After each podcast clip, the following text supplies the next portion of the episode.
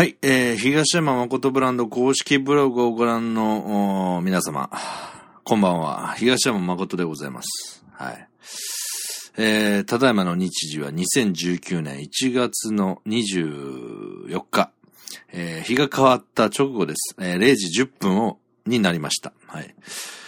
いやー、まあ、ちょっとね、あのー、私は、えー、同人界隈では18金のね、えー、アダルト音声作品のシナリオライターとしてね、えー、活動してきましたけど、僕個人としては自分のことをね、自称芸術家、表現者、哲学者と思っております。はい。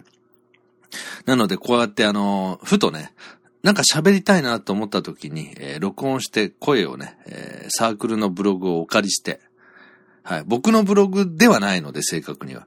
お借りして、えーえー、喋った内容をね、えー、垂れ流すということをたまにしております。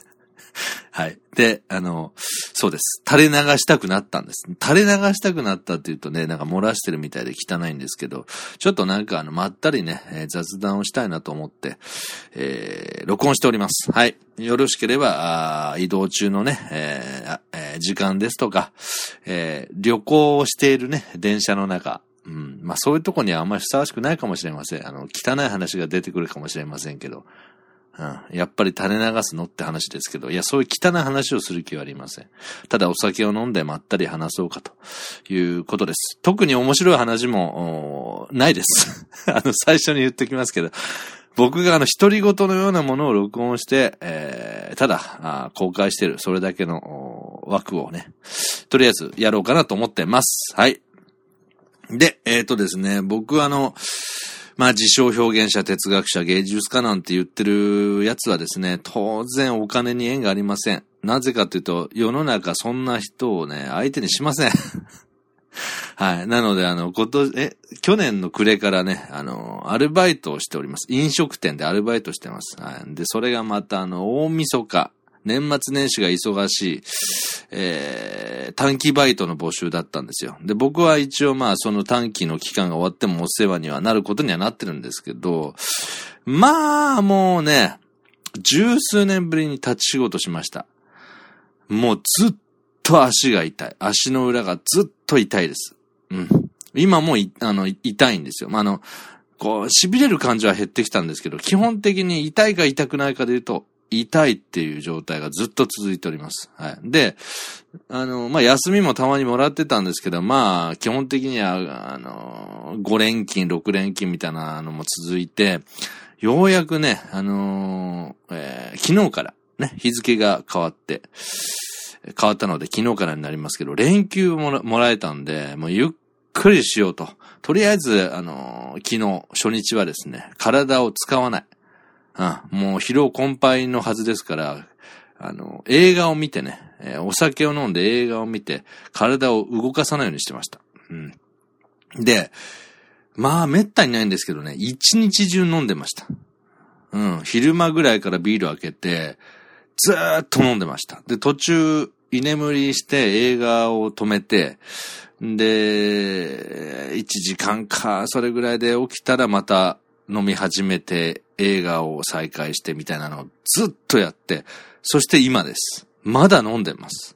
何時間ぐらい飲んでるんですかね。僕もともと酒は強くないんですけど、まあ、飲めるときはそれぐらい飲んでるんですよね。まあ、ストレス発散じゃないですけど、まあ、ようやくね、ちょっと、えー、一段落したので、まあ、ここでね、あの、お酒をちょっと飲みながら、まったりしたいなと。そんなんで、えー、この時間もですね、引き続き、もう一日中飲んだ後なんですけど、まだ飲もうかなと思って、今、あの、近く、近所のセブンイレブンに行って、僕が、あの、愛飲していますね、サントリーザブリューっていうね、えー、発泡酒なんですかね。それと、えー、白鶴。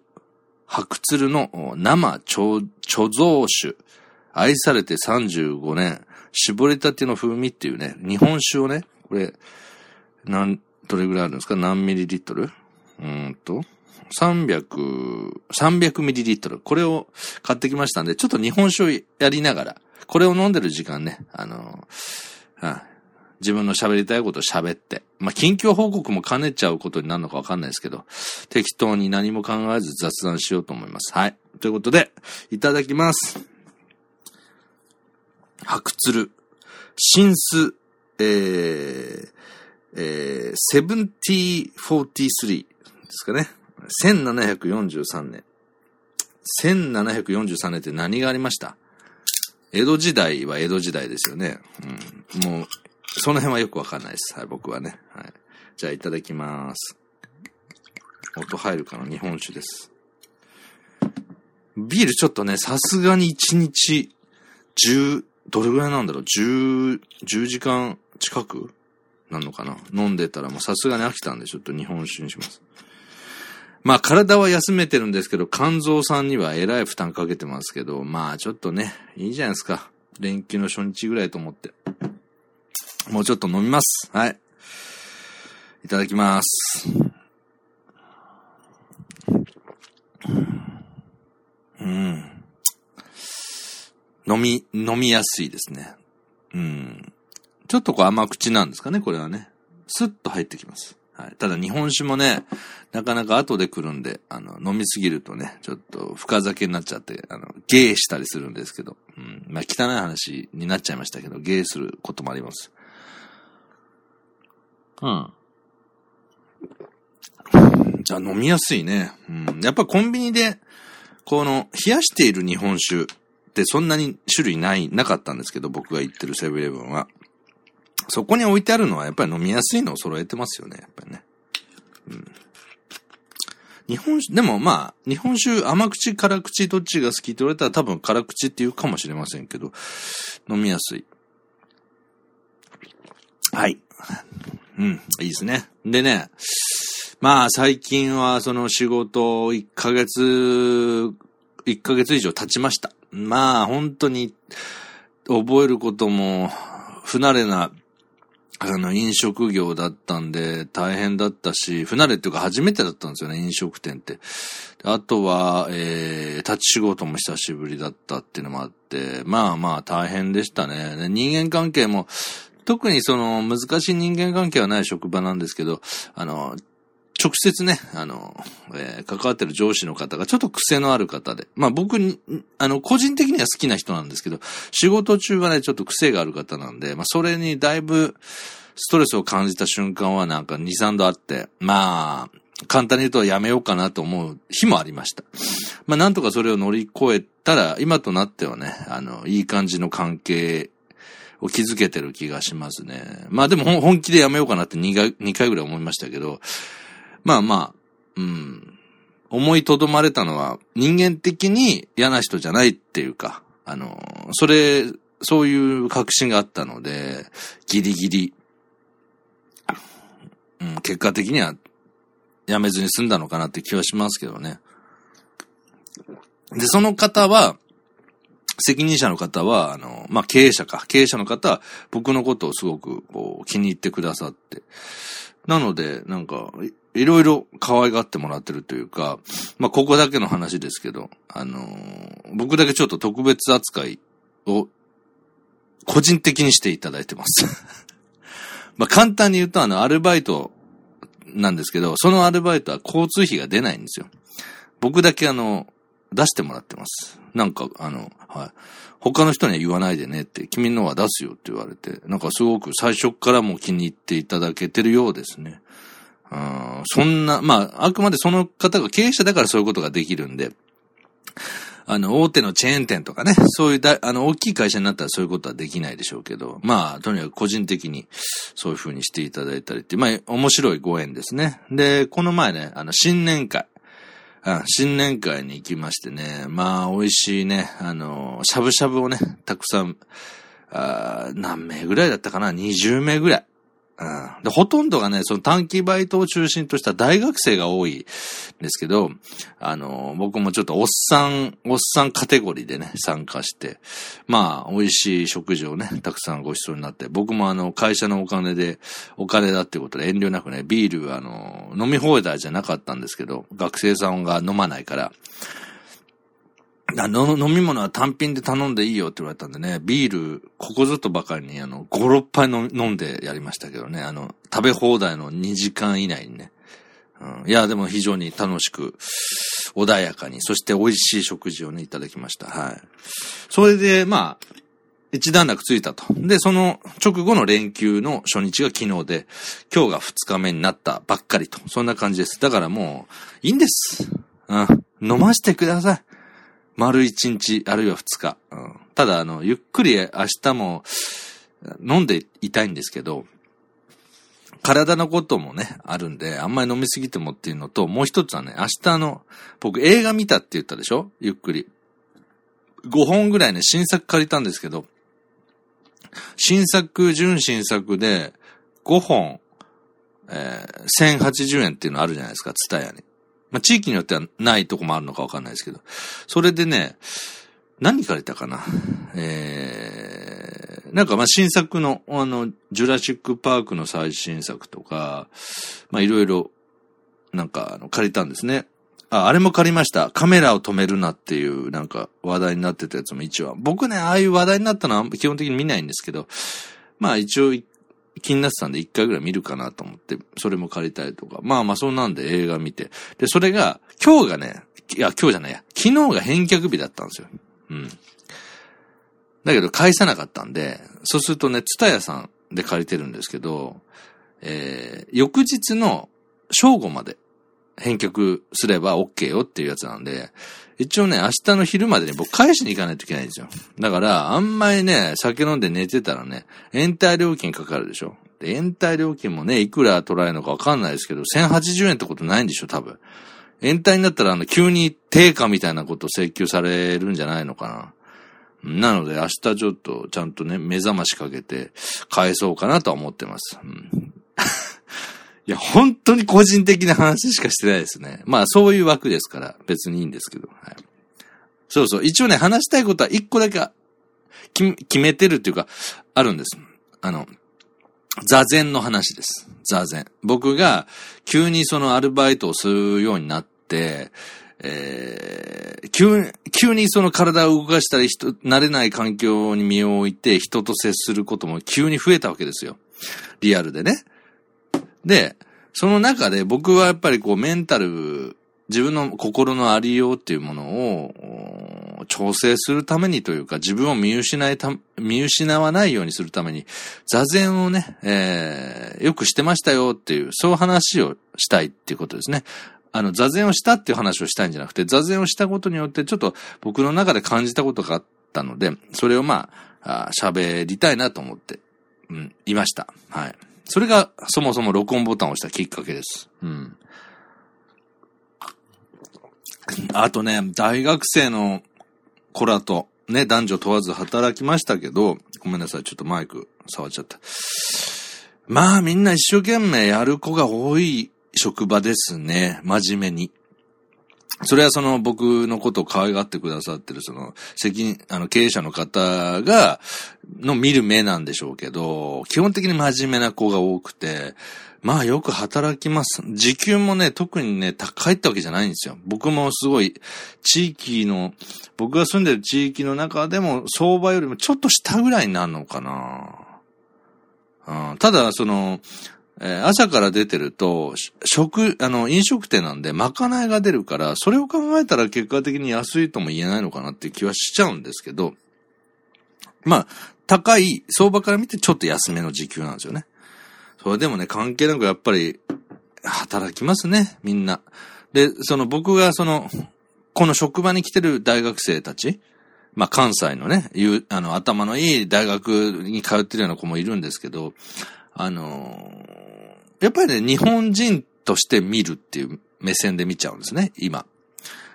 やっぱりね、あの、日本は基本的に勤勉な国だなって気がします。それは若い時から。うん。あの、道徳感が薄れてるとか、現代のね、あの、若い人は、僕みたく昭和50年、まあ、1975年前後僕は75年なんですけど、その頃はもう近所で子供たちを育てるみたいな空気があったから、近所のおっちゃんがね、怒ったり、怖いおじさんとかがいたんですよ。今そういうことできなくなったじゃないですか、あんまり。地域のおじさんが子供をね、自分の子じゃない子を怒るなんてことも減ってきた昨今。それでもね、日本人の道徳感とか倫理観みたいなものはね、まだ、まだまだというよりも僕はむしろちゃんとしてるって、なんか信じられるような、あの、か感覚がありました。あの、感じ方をしてます。うん。何も心配することはない。あの、つい最近成人式あったじゃないですか。1月のあれ何ですか僕成人式に僕出席しなかったので、あの、しなかった理由が、成人式、二十歳になって、まあ今18歳からね、成人だっていうように法改正するんですけど、ちょっと待ってくださいね。成人式。あの、僕はもう自分の二十歳の時はね、出なかったですね。うん、あんな式に出て、二十歳になったから大人になるなん、なれるわけがないんだ、みたいな。自分の中での大人像っていうのがあって、あんなのに出てなんかもう、ね、あの、まあ、女の子はなんか、着物着たりとか、いろいろ楽しみあるんでしょうけど、僕の中ではもう、あんなのにうつつを抜かしてる連中の、表面上のそのなんか大人になった感、急にタバコと酒を始めるみたいな、そういうのがすごく嫌で、行かなかったですね。うん。だけど、まあまあ、成人式でね、そのなんかあの、毎年毎年暴れたとかって言うでしょ？だけど、よく考えてくださいよ。あの、ステージに、まあ市民会館みたいなところであの市長がね、挨拶したりしてやるんでしょうけど、あんなところに、の壇上に上がってくる、あの、地域の不良みたいなね、ちょっとやんちゃな連中とかっていうのは、何人います？基本的には席に着席して聞いてて、うわぁ、また、本当にアホみたいなやついるなぁ、同級生でぐらいに思って冷めた目で見てる人が多いんですよ。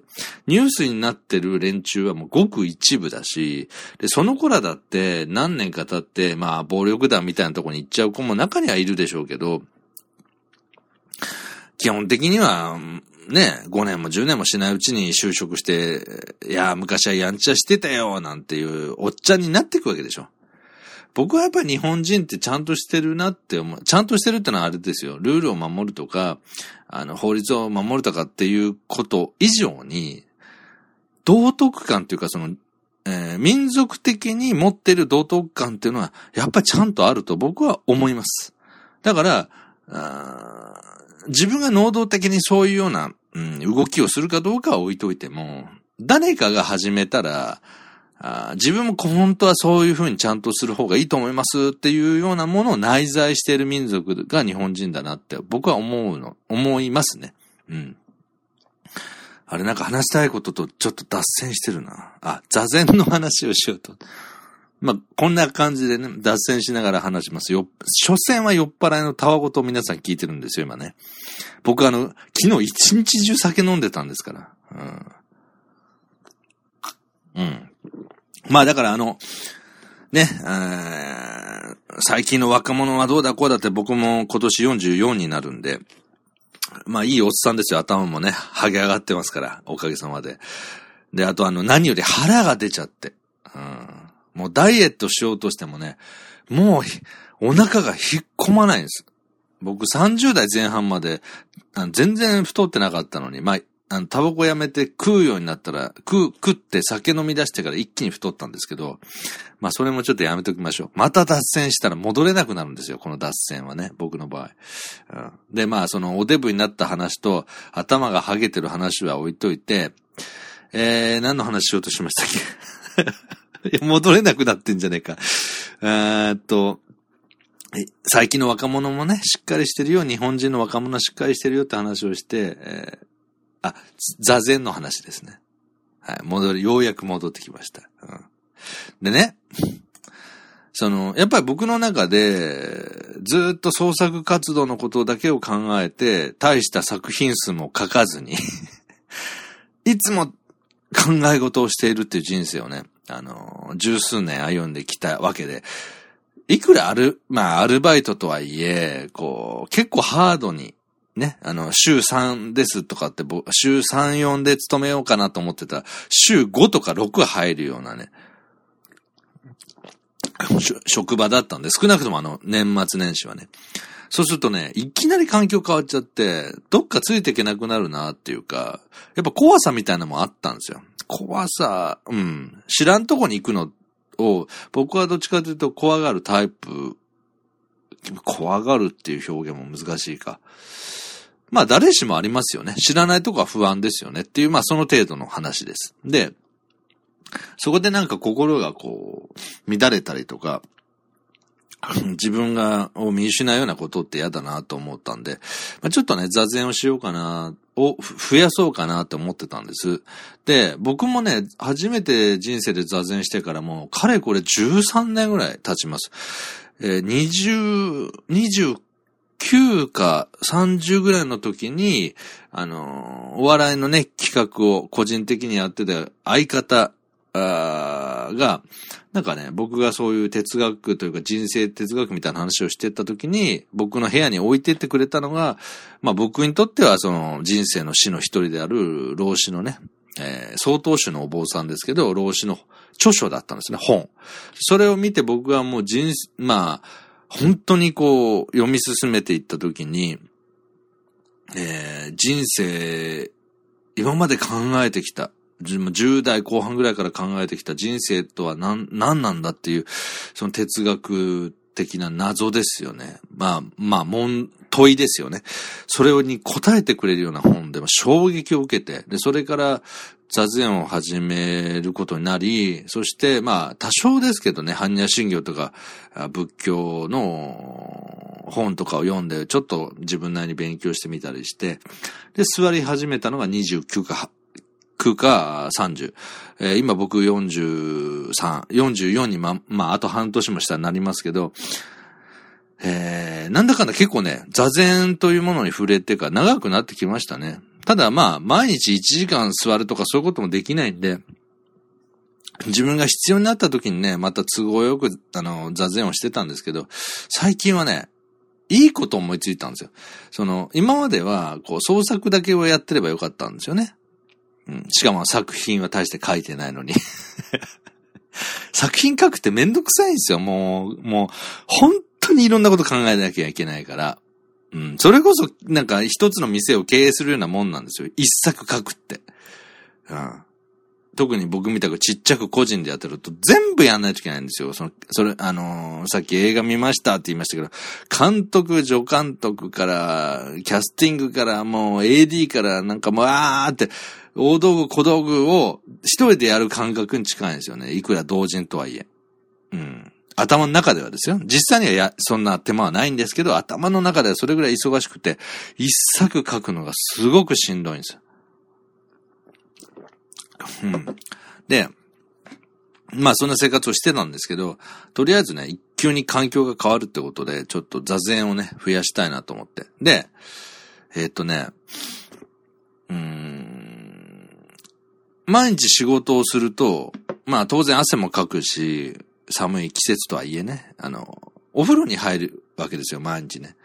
でね、前はね、僕、あの、お風呂から上がって、清潔な状態にして、寝室に行って、自分の布団の上で、15分とか10分とかタイマーかけて座禅してたんです。いや、10分とか15分しかしないんだって、もしかしたら座禅を知らない方は思ったかもしれないですけど、僕も、あの何度も言いますけど、十数年以上座禅っていうものに触れてきたんで、もうね、量はいいんですよ。量。もう一日中座ってるとか、もう一週間10日、死に物狂いのの座禅をするなんてのは最初にね、老子のところで直接広島のお寺ですけど、お世話になった時にもうやったので、それはもういいんです、僕の中では。別にこう、悟って、えー、醍醐したいっていう気持ちもないです。あ、なくはないですけど、悟りとかっていうものを持った地点でさ、なんていうかな。煩悩で、じゃないですか。全問答じゃないですけど。どうでもいいんですよ、僕にとっては。もう、とにかく、自分の心が穏やかかどうかが一番大事なんですね、僕にとって。僕の43歳の、えー、現在の幸せの基準は、ただ一点です。あの、まあ、お金はご飯が食べれる。あるいはちょっと病気した時に、あの、治療を受けられる程度があればいいんです、お金はね。表現の世界の野望とか希望っていうのは、これは言ったらキリがないんで、やめときましょう。一番大事なことは、僕の心が穏やかかどうか、これがもう今一番欲しくて大事なんです。いつも穏やかにいられるかどうか。あの、怒ったりとか悲しんだりとかそういうのはいいんですよ。あの、日常の中の喜怒哀楽の変化は、それは人生ですから、むしろ味わっていたいなと思うんですけど、基本的な状態。うん。ニュートラ、ニュートラルな状態が穏やかかどうかです。なんか伝わります？うん。基本的な状態。普段、基本的に穏やかっていうものを欲しいんです。で、なんかいろいろ乱れるなって、そのさっきね、癖がある、あの、あの経営者の人なんで、すごくこう不条理なことというか、僕からすると理不尽なことも言われたりすることが多かったんですよ。その忙しい時期。そしたらもう僕も負けず嫌いだからなんかもう腹立つ、腹立つわけです、単純に。まあ殴ったろうかなとは思わないけど、若い時だったら思うぐらい理不尽なこと皆さんもあるでしょ職場仕事してて。まあ僕と同い年ぐらいの人は僕とは違ってちゃんと勤めてる人は、それなりにこう、ね、あのー、責任者の立場になってるでしょうから、あの、もう、まったりやってる方もいるかもしれませんけど、僕みたく常になんかアルバイトばっかりやってる人間って、新米ばっかりなんですよ。常に。そうするともうね、あの、いろいろ言われることが多いっていうか、言われるのが仕事みたいな。あ今ちょっとおちょこに出たのが最後ですね。はい。最後の日本酒ですね。はい。味わいましょう。で、まあ理不尽なこととかあるじゃないですか。で、それによってね、ものすごい心が穏やかじゃない。うん、もっと言うと、疲れてしまってヘッドヘッドになって帰ってきて、2、3時間したらもうそれで一回熟睡しちゃうんで、目がパッチリ夜中に冴えちゃうんですよ。その時にね、ものすごい心が乱れてる状態があって、もう、まあ、これ恥ずかしい話ですけど、2回、2回ぐらい。2回ですね。3回はなかったんですよ。2回ね、夜中に泣きました。本当に恥ずかしながら。あまりの不条理さに。その上司の。で、まあ、あんまり具体的なこと言う気もないので、まあ、ここでね、職場のなんか愚痴みたいなのをこぼしたいわけじゃなくて、僕が言いたいことを言いたいっていうだけなんで、具体的には言いませんけど、具体的に聞きたいっていう方は、あの、僕となんか、あの、友達になってね、いろいろ、飲みの席に行って聞いてみてください。うん。で、なんかあのー、とにかく2回ぐらい泣きました。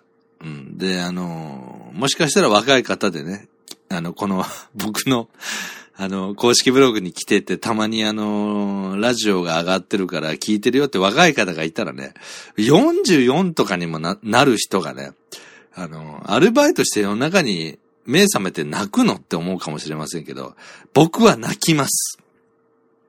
なんでかっていうと、悲しくて泣くんじゃないです。腹が立って泣くんですよ。許せない。なんでだ？納得いかないって。で、この納得いかない。おかしいだろうっていうのが僕の基本的なスタンス、基本的なスタンスの考え方のスタンスの一つなんです。一つってあの全部でいくつあるのか自分でも把握してないですけど、代名詞と言いますか、世の中これがおかしいと思うから、哲学だとか、表現だとか、作品を作るんですよね。世の中が自分にとって面白くて、満たされるものだったら僕はもう万年消費者でいられたはずなんですよ。ずっと人が作ったものを喜び、えー、ただ働いて、その給料で人が、人がってのはその、えー、作家なり芸術家なり芸能人、えー、ですね。監督さん、映画監督さんとかが作ったものをただ見聞きして満足できたはずなんです。僕は何かのファンっていうのは特にないです。今は。うん好きなアーティストで言ったら、なんかもう昔から好きだから長渕剛が好きだとか、そういう話はしますけど、かといって長渕剛の、えー、ライブだってもう、数十年行ってませんからね。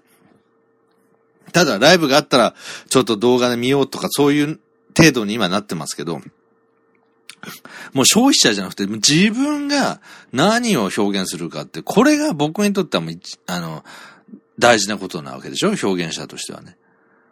で、僕はね、だからもう、おかしい。不条理だ。あまりに理不尽だっていう日はね、一人でね、もうね、声出して泣いてましたよ。で、もうやめたろうかなって。一回だけね、耐えきれずに、朝まで寝れなくなっちゃって、5時ぐらいだったかな？朝の5時ぐらいに LINE で、今ね、あの、アルバイトのあの連絡も LINE でやるんですよね。なんかあれ、韓国の企業なんであんまり好きじゃないんですけど、LINE ですいませんってちょっとあの、体の調子悪くて休ませてくださいって連絡してね、ずる休みしたことあります。正確に言うとね、その、その連絡した相手の上司が、のやったことが納得できなくて、僕は休みますって言ったんですよ。そしたらなんかあの、急になんか優しくなってね、優しくなってねっていうか、や、あの、ちゃんとこう優しく、優しくとかいたわって、返事をくれて、あの、ゆっくり休んでくださいと言ってくれたんですよね。で、あ、DV ってこういう風になってんのかなって、あの、厳しく当たって、優しい言葉で緩和するっていうのを繰り返して DV って成り立つのかっていうね。まあ 一瞬思ったぐらい。いや、実際その人はそんな DV をするような人ではないんですよ。うん。あくまでその人も自由に生きてる人だったんで、経営者の方ですけど、それと、なんかこう、タイミングが悪かったんですよね、いろいろ。僕はなんかやっぱりこう、納得のいかないことに対してはものすごい執着するタイプだから、自分がその執着をしたことによって相手に迷惑をかけた場合は謝りたいし、自分が未熟だったらそれは学びたい。だけど、自分が何にも悪くないのに、ひどい目に遭うっていうのは許せないんですよ。で、これは僕がだけじゃないんです。人もそうです。うん。他人であっても、そういう境遇にあった人を見ると、やっぱりね、怒りが湧き、怒りというかね、まあ我がことのようにな感覚はありますよね。自分のこと、自分に起きたことのように捉える感覚はあります。うん。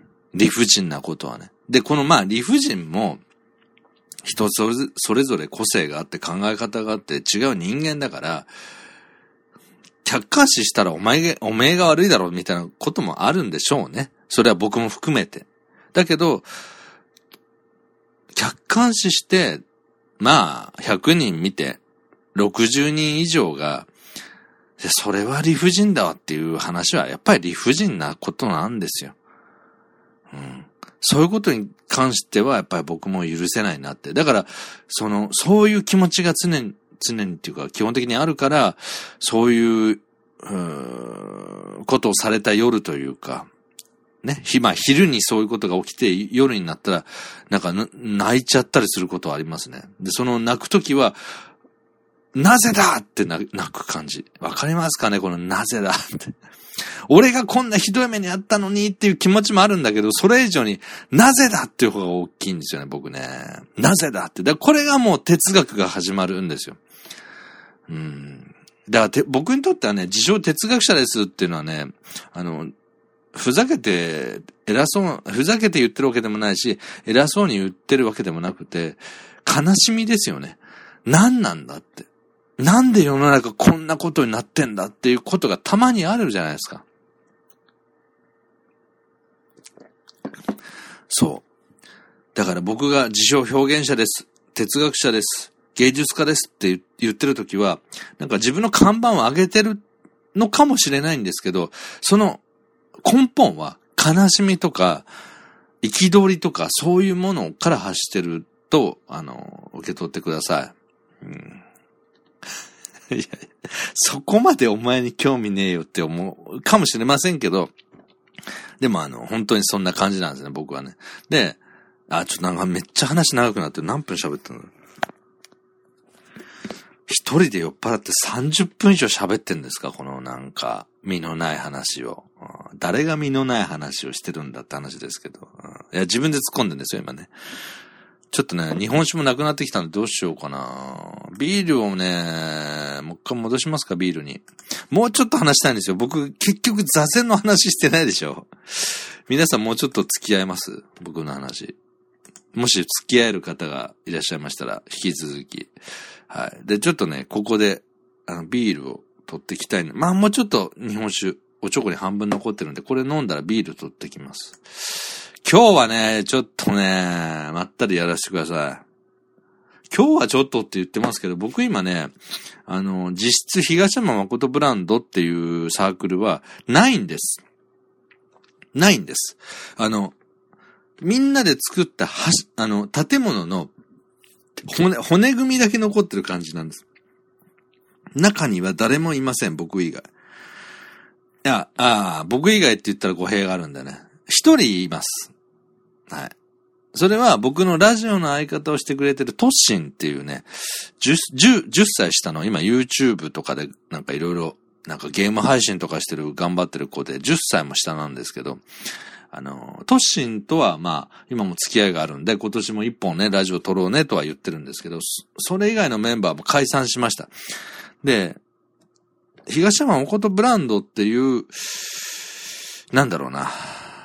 うん。あの、僕が東山誠ですって言ってるから、皆さんは東山誠ブランドって言うと、僕のし、なんか、私有物？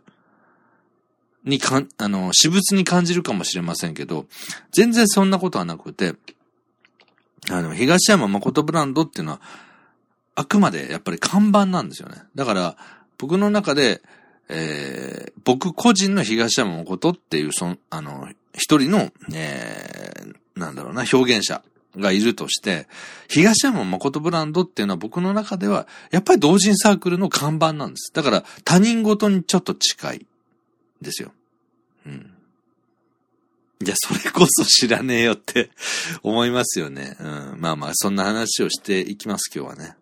僕のもう、ほん、なんか、ちっちゃいことも含めて、これがこうだっていう話もね、ちょっとさせてください。酔いが深くなってきたんで、さすが日本酒です。日本酒ね、僕、この前、あのー、先、先月の、先月、12月の末に3連休あったんですよ。そ、それを超えてもう、ものすごい忙しくなって、もうしんどかったんですけど、その3連休のね、初日かなんかにね、えー、京阪電鉄、京阪。まあ、大阪、京都に住んでる方、まあ、お馴染みのですけど、京阪の中所島。中所島でね、ちょっと時間を過ごしてました。えー、豊臣秀吉が過ごした、あえー、伏見桃山、ね。え？伏見桃山城。うん。ね。ハリボテのが今ありまして。で、あの界隈は、えー、寺田屋があって、えー、例えば坂本龍馬がね、あのー、襲われたとかね。まあそんな地域です。鳥羽伏見の戦いのエリアにも入ってると思いますけど、中所島でね、一人でなんか探索してましたね。楽しかったですよ。で、やっぱり伏見っていうと、京都の伏見っていうとやっぱ日本酒ですよね。だからもう今飲んでて、あの、非常に美味しいです。もう完全に酔っ払ってた。ちなみにこれ白鶴なんですけど、神戸市東灘区なんで、全然伏見と関係ないお酒でしたね。うん。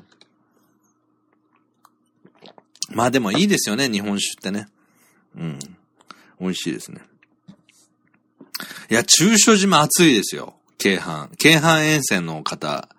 はい。ちょっとローカルになって、東側の方はね、あの、なんか中所島って知らないっていう、かもしれませんけど、安土桃山城ん？安土桃山城じゃないや。あ、安土桃山時代っていうのがあるんですよね。あれは織田信長と豊臣秀吉が。えー、そうじゃなくて、豊臣秀吉が伏見桃山城を作ったっていうのはありますよね、確かね。僕ね、ちょっとなんかその辺の歴史曖昧なんで、まだ明治維新前後の方がちょっと正確なんですけど、あの辺いいですよね。うん。またちょっとね、中小島探索したいんですよね。うん。で、結果的に今気づきましたけど、話やっぱりずれてますよね。うん、これ酔っ払ってるからずれてんじゃなくて、たびたびあるんです。うん。なんかね、お、まあ僕、あの、よくお酒を飲んで声日記っていうのをやってたんですね、前にね。えっ、と、心は童貞という声日記と、東山個人っていう声声日記、番組をやってたんですけど、それもね、大半酒飲んでるんですよ。だからなんか、お酒を紹介しつつ、自分の哲学とか思ったことを語るっていうウェブラジオだったらやりたいかな皆さんどうですか？そういうのがあったら。あ酔っ払いのたわごとは聞きたくない。あ、そうですか。うん。自分で言ってて凹んできましたけどね、その、聞きたくないんだって。わかります？この想像力が作品を作るんですよ。うん、あ、もう、もういいですか？うんはい。日本酒飲みました。ということで、ビールに一回切り替えましょう。で、もう、さすがにもう1時になりますので、鼻かんでビール一本開けたらそれで終わりにしましょう。で、あの、座禅の話をして、この枠閉じましょう。ね。あのね、一人でこうやってマイクに向かってずっと喋れるのがすごいなっていう人がいたんです。で、僕思います。あの、確かにすごいですよね。すごいっていうのは、エクセレントって意味じゃなくて、異常っていう方向ですよね。ただね、何事も慣れなんですよ。あの、生配信僕何回かがしました。ニコニコ生放送もサークル時代やりましたし、あと、トッシンの、えー、チャンネルで、もう10万人超えてるチャンネルなのかな。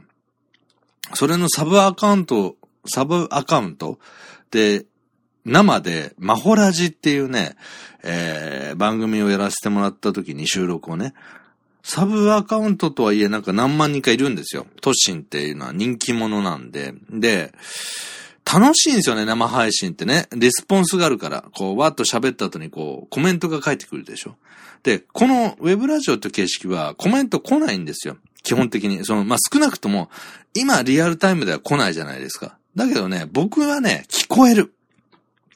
皆さんの声が。だからやれるんですよ。最初はね、声日記を一人でややり始めた時は、わ、なんか一人で一生懸命喋って、聞いてくれる人がいるのかなみたいなちょっと不安だったんですけど、さすがにね、その声日記二つ、えー、一年、一年以上やったんですけど、慣れちゃって、あ、みんながこんな感じで聞いてるんじゃないかっていう感覚はあるんです。もちろん具体的なことは何もわからないんですよ。僕のの望みのコメントが来たことは一回もなかったんで、それはもう当然ですよ。他人だから。だけど、なんかこういう空気感っていうか、音の世界なんですけど、映像もないんですけど、自分が今発信してるってことは、この今喋ってるのを受け取ってるわけですよね。だったら、こういうような感覚で聞いてくださってるかな、みたいなのは想像力はね、想像はなんとなくできるんです。で、その想像ができるっていう、こう、空間が、なんていうかな、居心地がいい。うん。ん？うん。いや、居心地がいいって区切られてもね、皆さんもどうしていいかわかんないですよね。俺だってお前を、あの、自分のなんかね、その、いろんなシチュエーションで聞いてんだからっていう話ですけど、とりあえずビール取ってきます。はい。ということで、一回、一時停止すればいいのかなこれ。うわ、もう45分も喋ってんね。ちょっと一回止めて、また戻ってきます。はい。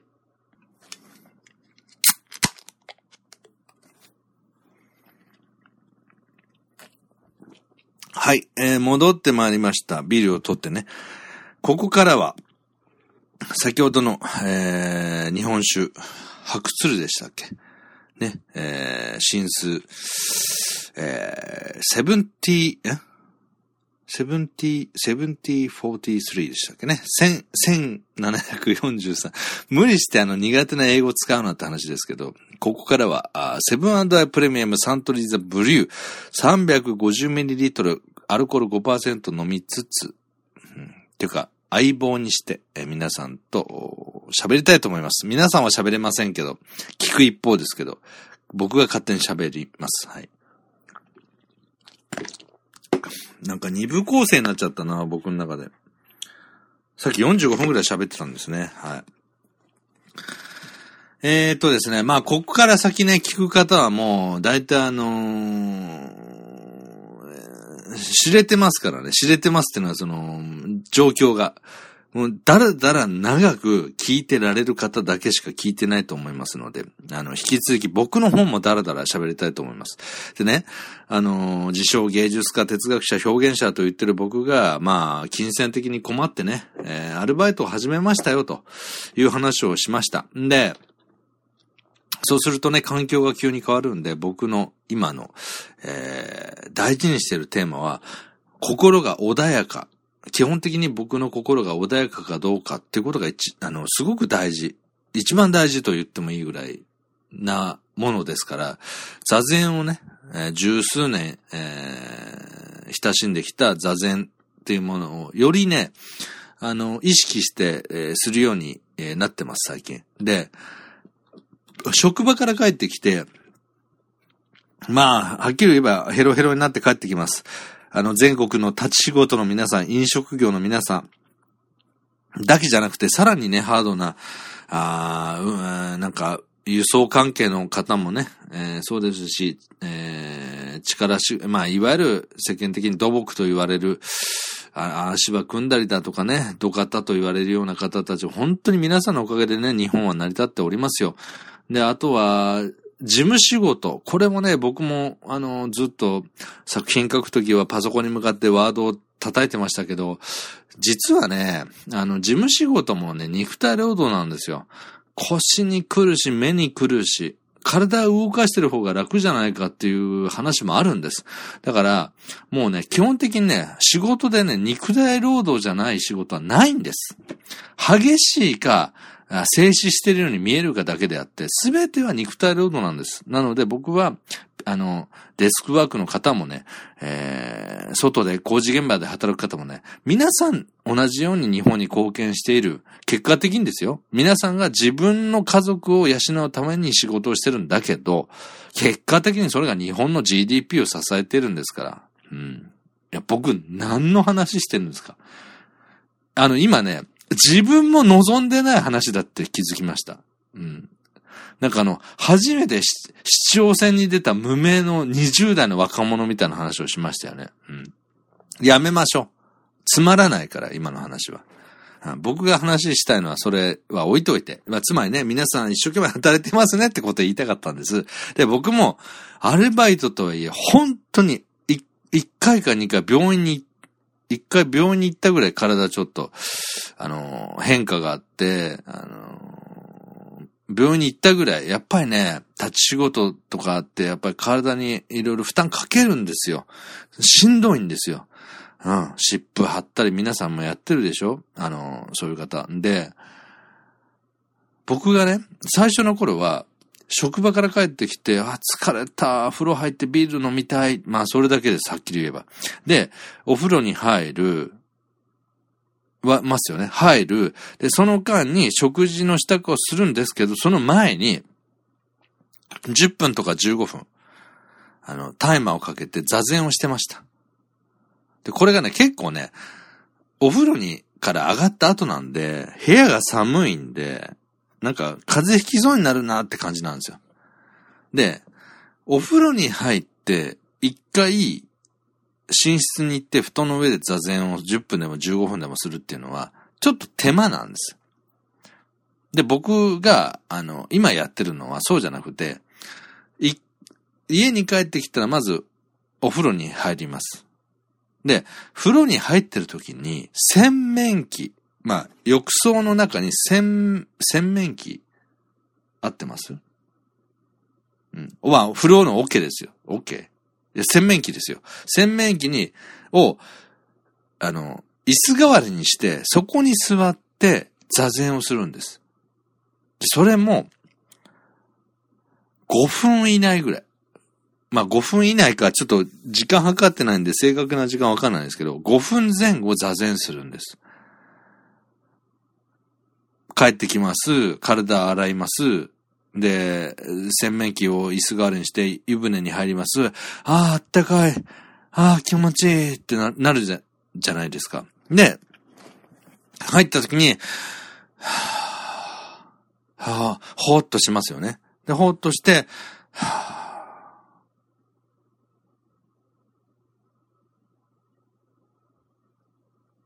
はい。まあ今座禅始めちゃったらあの、聞いてる方、無音、ただの無音になっちゃうんですけど、こう、はぁ、座禅をするんですね。で、僕の場合は、座禅は、その、広島の、えー、お師匠さんから習ったことが基本ですから、あ自分の呼吸、吸、吐く、それに意識を集中したり、あるいは音。えー、お風呂場ってね、結構いろんな音が鳴るんですよ。水滴もそうですし、あの、自分の、えー、が出すその水の音もそうですし、あとは、えー、外の音。ね、お風呂場ってのは結構外の音、あの、聞こえるじゃないですか。あのー、それこそあのさっきの新成人じゃないですけど、バンバンバンバンバンバンバンってバイク鳴らしたりとか、ああいう音に耳を傾けてそれに集中するんですね。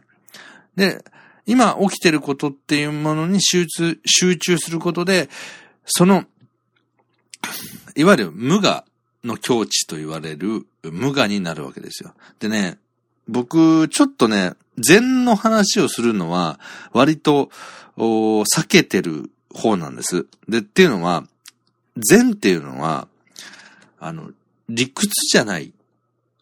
理じゃないんですよ。考えることじゃないから、理屈じゃない。で、話すと理屈になるじゃないですか。こうこうこうでこうだ。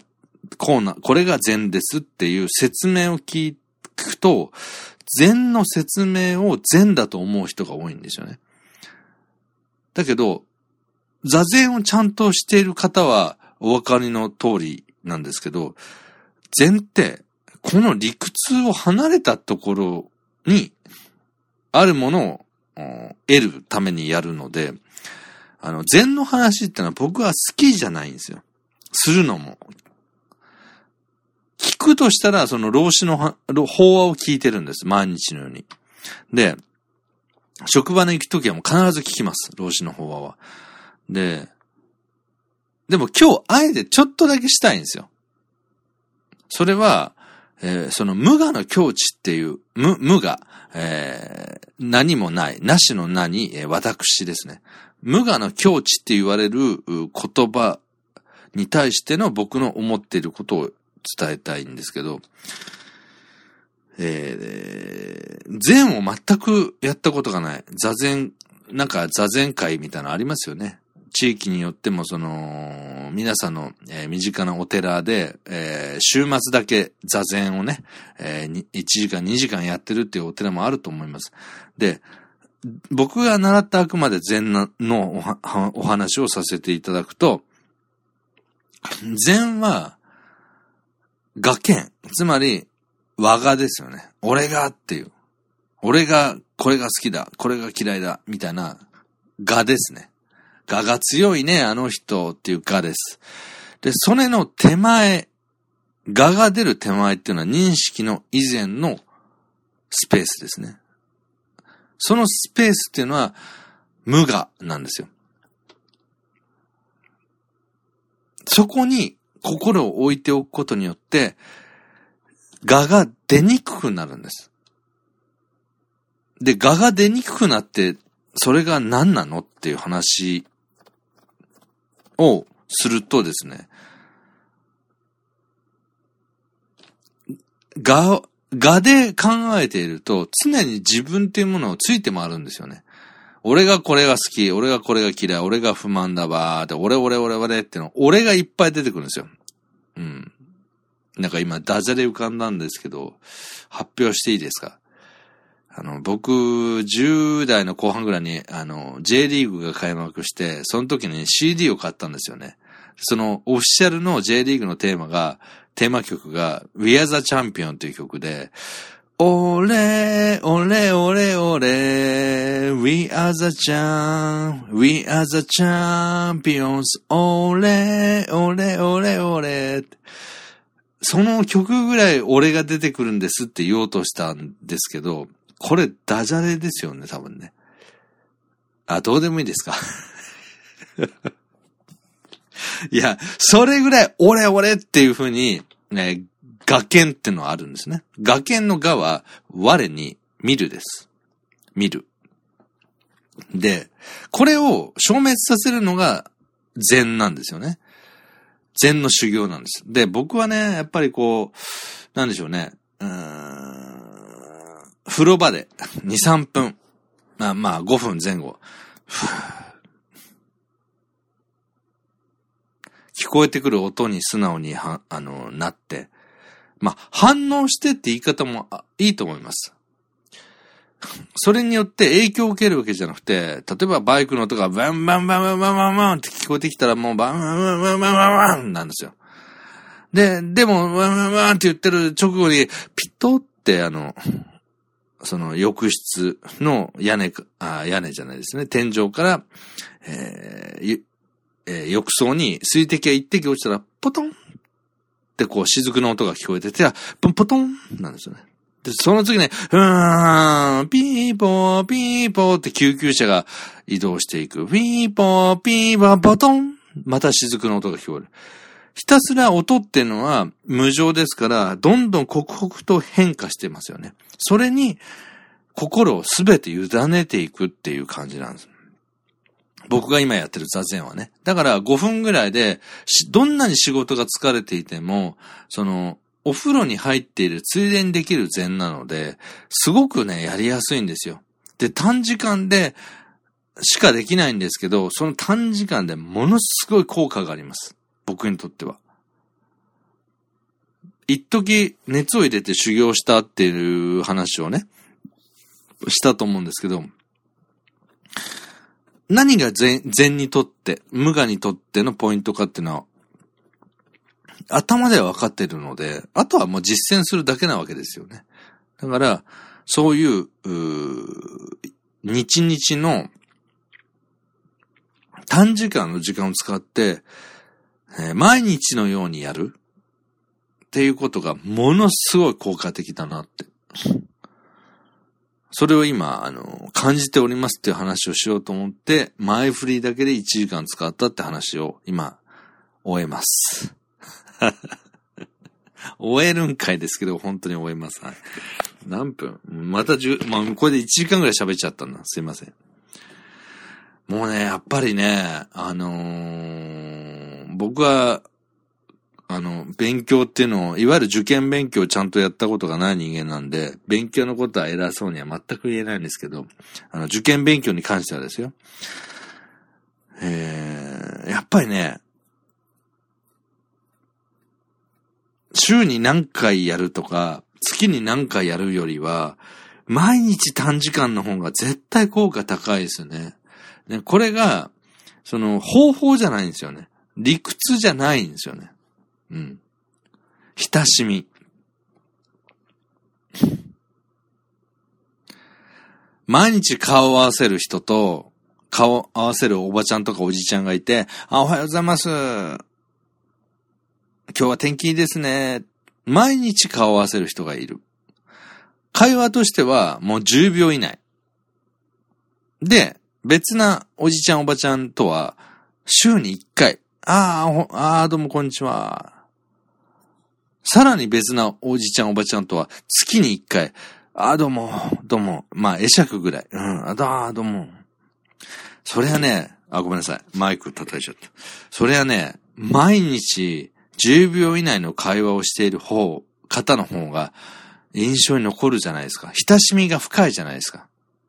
それと一緒で、僕の座禅は時間は短いけど、その、えー、毎日のように仕事に行ってたんで、お風呂に入るたんびに、そのついでなんですけどね。あの、僕にとって禅は、本当に命の次に大事なものなんで、ついでっていう表現は、なんかふさわしくないんですけど、ただ正直に言わせていただくと、そのお風呂に入るついでに、浴槽の中で座禅させていただく。で、その、たった、それが5分であれ、10分であれ、その10分5分っていう時間の中には、あ坂の、遡ればですよ。えー、2500年前の釈尊、お釈迦様に通ずる法なんですよね。法、あの、やり方。えー、それは何のやり方ですかっていうのは仏教に目覚めるためとかではなくて、無我、あつまり悟りのための修行ですよね。で、何をじゃあ悟るんですかって。うん。それは、これはこれだって。わかるためですよね。自分が自分だっていうわかるためじゃないんですよ。これはこれだってわかるため。そういう筋道をずっと継承してくださった方たちが、いわゆる前奏と言われるお坊さんたちなんですよね。うん、もちろんその中にはもう僕よりもえー、菩提心って言うんですけど、修行する資質、えー、姿勢が悪い方もいたでしょ。そこに関して僕は、ね、一人間として、お坊さんだから偉い、えー、檀家だからどうだ、でもそんなことは全く関係ない。とにかく、この法を、えー、に触れられるっていうこと。うん。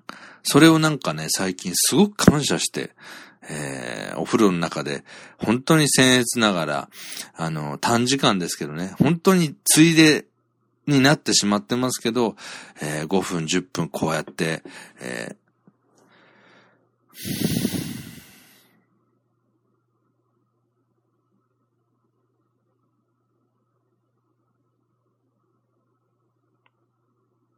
静かに、何も思うことなく、座禅をする。そういう時間を、えー、過ごさせてくれるきっかけというか、えー、筋道を作ってくださったのが祖師型ですから、僕にとってはやっぱり、えー、禅のね、えー、祖師型っていうのは僕にとっては本当に、もう、うん、人生の死なんですよね。それがたとえ実際にこう、広島の、えー、師匠であるお坊さんのように実際に会える方以外のね、祖師であっても、その方たちとの、その方々との縁で、えー、今結ばれて、えー、いるんだなと思うと、まあ感謝しながらね、お風呂に入っていて、で、その、えー、5分なり、えー、前後の座禅が終わると僕は合唱してお礼を言って、浴槽から出ると。で、待ってましたというバカに、あのー、身支度を済ませた後はもうビールを飲むと。こうやって、まあ今ビールありますけど、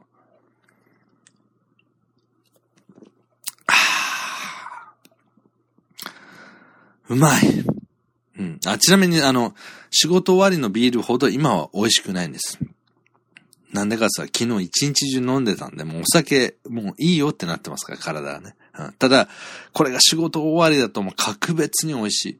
うん、そんな、美味しいビールもいただきながらね、あのー、仕事をアルバイトをしつつ、そして、えー、さらなるね、制度でもって、えー、僕の中での制度でもって、えー、表現活動、あるいはこういう喋、えー、りなどをしていけたらなと、まあ、そんな風に思っている、今日この頃ですよという近況報告をしようとして、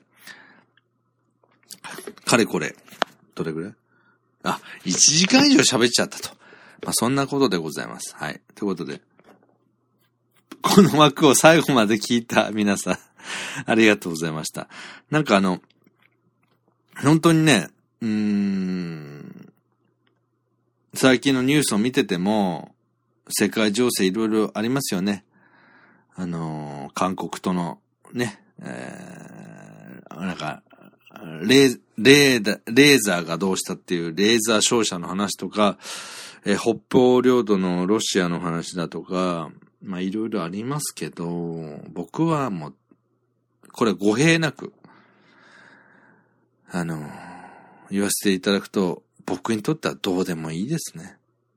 うん。どうなってもいいではありません。日本っていう国は繁栄していてほしいので、どうなってもいいんですよね、ではなくて、僕にとってはどうでもいいです。日本が良くなってくれたらいいなって常に願ってます。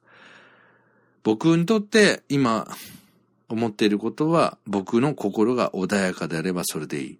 僕の心が穏やかであればその心でもってできることが増えるから、その余裕の分だけ。